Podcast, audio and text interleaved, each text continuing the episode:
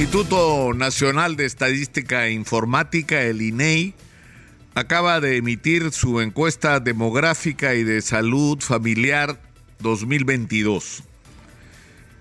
Y los números que dan son simplemente tremendos. Tremendos. Y no es la primera vez que se dan estos números y sin embargo nadie parece tomar conciencia de la gravedad que estos números reflejan de una eh, realidad eh, sumamente crítica en la salud eh, pública en el Perú.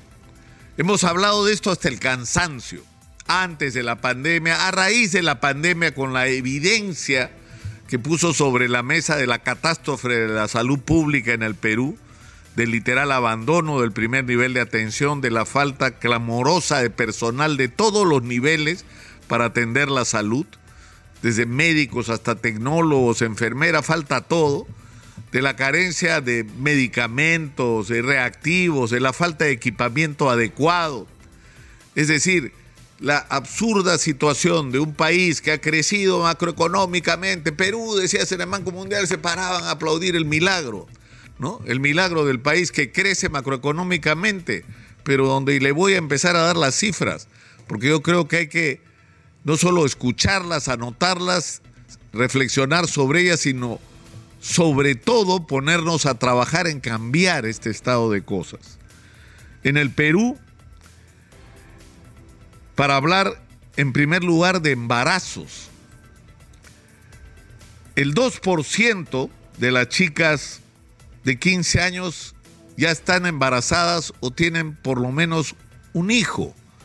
Es decir, chicas de 15 años, dos de cada 100 ya son madres, con todas las implicancias que eso tiene. Es decir, cuando no están maduras ni preparadas para ello, tienen que hacerse cargo de otra persona.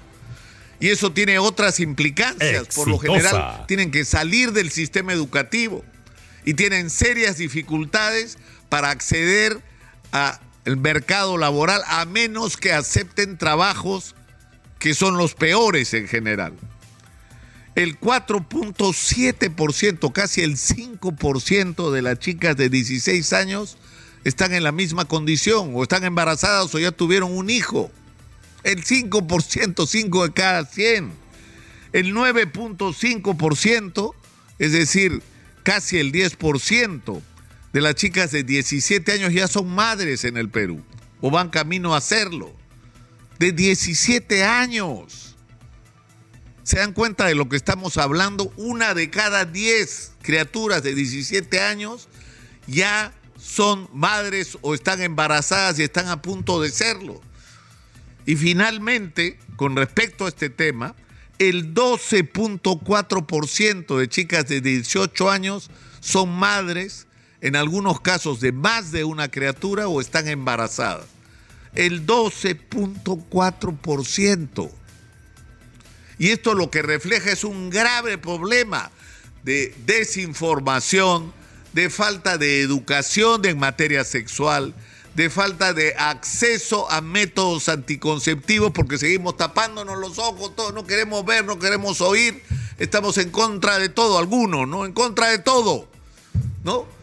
Que eh, dar educación sexual en el colegio es estimular la actividad sexual, por Dios, y esto es la prueba de que se está teniendo actividad sexual los chicos de manera prematura y sin ninguna preparación. Y acá falta una cifra, la cifra de la cantidad de chicos y chicas que están infectados por enfermedades de transmisión sexual. Porque el no tomar cuidado no solamente produce embarazos no deseados de una manera prematura, sino que se convierte en una vía directa de transmisión de enfermedades sexuales o, transmitidas por la vía sexual. Y esto es solo un dato. El 21.8% de nuestros niños nacen prematuros y el 6.5% nacen con pesos por debajo de los requeridos.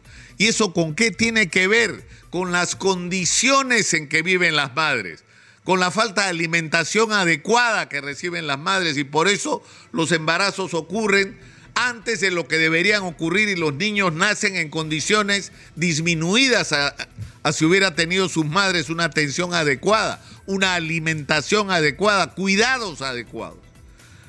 Más anémicos, el 42.4% de nuestros niños menores de 3 años son anémicos. Y en el caso de Puno, de lo que tanto se habla, porque no se entiende lo que está pasando en Puno, y este número debería ser suficiente para entender lo que está eh, pasando en Puno, la molestia, la indignación, cómo esto se expresa de manera social, la desesperación por buscar cualquier chamba. Y ya no importa si sea formal o informal, legal o ilegal, de lo que se trata es de sobrevivir. El 67.2% de los niños puneños son anémicos. 67.2. Y hablemos de desnutrición infantil. El 11.7 de los niños peruanos menores de 5 años tienen desnutrición. Pero no eh, que tuvieron tres días de desnutrición. Tiene desnutrición crónica. Y tener desnutrición crónica en este periodo de la vida significa no solo que no estás recibiendo la alimentación adecuada, sino que no estás recibiendo los nutrientes que no solo tu cuerpo necesita para crecer y desarrollarse de una manera adecuada, sino tu cerebro. Estos chicos van a tener en el colegio problemas graves de aprendizaje porque su cerebro no está preparado para el aprendizaje. No pueden retener, no pueden hacer raciocinios complejos, no pueden entender lo que leen.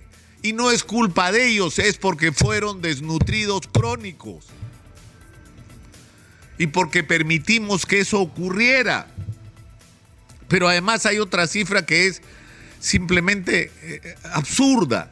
El 5,9 el, el, el 9.1% de nuestros niños, es decir, casi el 10% de nuestros niños menores de 5 años ya son obesos obesos, es decir, son anémicos, tienen desnutrición infantil crónica y encima son obesos, es decir, tienen sobrepeso, tienen demasiada grasa en el cuerpo. ¿Y eso qué es lo que produce? Enfermedades que no deberían producirse en chicos, diabetes. Y otras enfermedades que son de adultos, de viejos. Pero lo tienen nuestros niños porque no los estamos cuidando porque no nos estamos preocupando por ellos que son el futuro.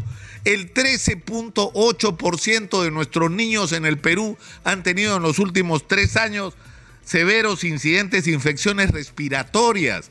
Y en la mayor parte de los casos son crónicas, no es que tuvieron una infección respiratoria, son afecciones respiratorias que se repiten permanentemente, igual que las diarreicas. 11.7%.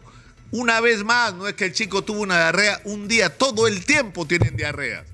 Y eso es un factor que contribuye a la desnutrición. Porque se deshidratan y no reciben por lo general el tratamiento que deberían recibir para compensar lo que han perdido. Y finalmente, el 2.5% de niños peruanos están en orfandad. Es decir, no tienen padres y madres, los cuidan sus hermanos, los cuidan tíos, los cuidan instituciones públicas, viven en la calle. Es decir, e, estos números tienen que obligarnos a una muy seria reflexión. Hemos venido aplicando en el Perú un modelo económico que ha sido exitoso porque nos ha permitido atraer inversión y esa inversión extranjera nos ha permitido multiplicar nuestros ingresos. Nuestro presupuesto de la República ha crecido de una manera monstruosa, pero el problema es que junto con eso no hemos tenido un plan como país de cómo usar esos recursos para el progreso de todos los peruanos, para que nuestras exportaciones tengan cada vez mayor valor agregado, no exportar solo piedras, exportar productos terminados, proponerle a nuestros socios inversionistas que no instalen sus fábricas a 12 mil kilómetros de acá, sino acá, y seamos socios en eso también. y convirtamos al Perú en un, Perú que, un país que pueda aportar al proceso de industrialización en el planeta. Y no hemos usado los recursos para desarrollar nuestras otras potencialidades como la agricultura, como el turismo, para lo cual se requiere infraestructura, pero todo esto requiere población educada y no hemos invertido en educación y requiere población sana y no hemos invertido en salud pública y no hemos invertido en nuestra niñez. Estos números son dramáticos, algo está mal acá y esto tiene que cambiar, pero tiene que cambiar para bien, yo lo repito, pero hasta el cansancio. Es decir, no se trata de pasar de ser, de ser un país que tiene muchos ingresos y que reparte mal a ser un país que no tiene nada que repartir porque nos equivocamos y nos fuimos al otro extremo, que es lo que algunos proponen. Hay que cambiar las cosas sin perder las cosas buenas que hemos conquistado.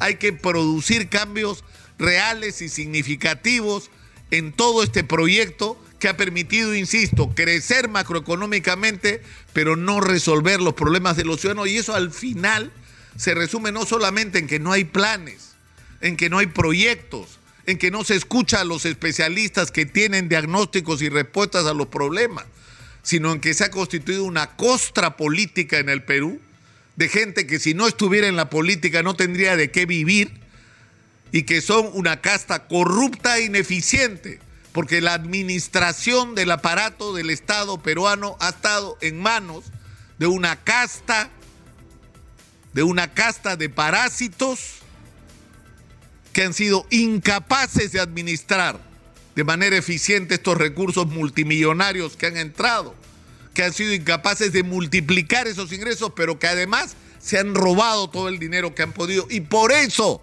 tenemos colas de alcaldes, de gobernadores y de presidentes y ministros haciendo fila para ir a la cárcel así como la gente por su ineficiencia está haciendo cola para ser atendida en un hospital. Ellos están haciendo cola para ir presos y tendrían que ir presos. Porque la sociedad necesita recibir ese tipo de mensajes. Exitosa. Pero en fin, yo no sé, yo creo que esta información que nos da el Instituto Nacional de Estadística e Informática nos tiene que obligar a repensar las cosas en el Perú, con la mayor responsabilidad de la que seamos capaces.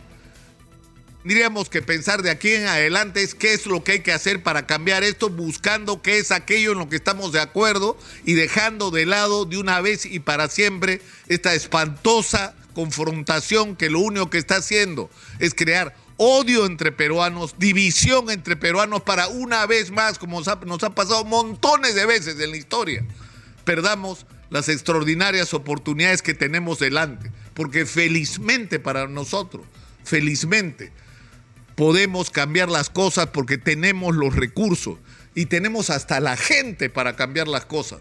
Solo que quienes podrían cambiar las cosas no tienen ninguna capacidad de decidir. Eso es lo que hay que revertir en el Perú. Soy Nicolás Lúcar, esto es Hablemos Claro, estamos en Exitosa